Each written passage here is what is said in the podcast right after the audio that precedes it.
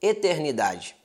Tem um versículo em Eclesiastes que diz assim, ó: Deus pôs no coração do homem o anseio pela eternidade. E mesmo assim, o homem não consegue compreender inteiramente o que Deus fez. Na verdade, todo ser humano tem um anseio pela eternidade. Só que os homens buscam a eternidade na vida. Se houvesse um modo que nós pudéssemos comprar a eternidade, nós compraríamos. Se tivesse um jeito de você chegar com o seu dinheiro em alguém e transformar o teu dia de 24 horas em 36 ou 48, você o faria. Todos os homens o fariam. Porque todos desejam viver mais tempo, ter mais tempo, aproveitar mais o tempo na vida, viver mais a vida.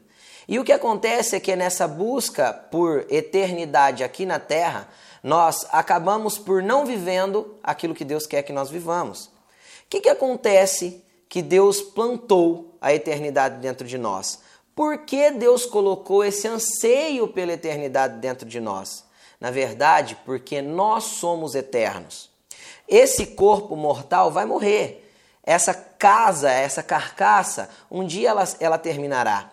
Mas a essência do teu ser, aquilo que está dentro de você, a essência de quem você realmente é, essa não morre, é eterna. A sua alma, o seu espírito são eternos e não há como colocar fim neles. O corpo acaba, a vida acaba, mas quando acabar a vida na terra, será só o princípio da vida na eternidade. Deus quer plantar a eternidade dele dentro de você. Agora, você pode estar pensando, ah, isso é, isso é balela, isso é um conto de fadas, isso é um invento. Sabe, eu quero te dizer uma coisa: quando nós vemos uma notícia, por exemplo, no jornal que alguém faleceu, a gente diz assim: o corpo está sendo velado em tal lugar. Por que o corpo? Se a gente acha que a essência do nosso ser é o corpo, por que o corpo está lá? Porque a pessoa já não está mais naquele lugar, porque a essência da pessoa já foi tirada de dentro dela, a realidade de quem você é já foi arrancada de dentro. Então eu quero te dizer que esta vida na terra é apenas uma preparação para a verdadeira vida com Deus, a eternidade. Se nós fôssemos comparar a eternidade com a vida na terra, nós não conseguiríamos, mas eu quero te dar um parâmetro para você entender. Do mesmo jeito que você ficou nove meses no ventre da sua mãe, se preparando para vir a vida na terra, a vida na terra é uma preparação para a vida na eternidade. Tão curta quanto? Se nós compararmos nove meses no ventre da mãe com todos os 60, 70, 80, 90 anos que vivemos na terra, é muita diferença de tempo. Assim também seria a eternidade. Obviamente, a eternidade é sem fim. E muitas vezes a nossa mente, que é finda, que, é, que tem um término, não consegue entender bem isso.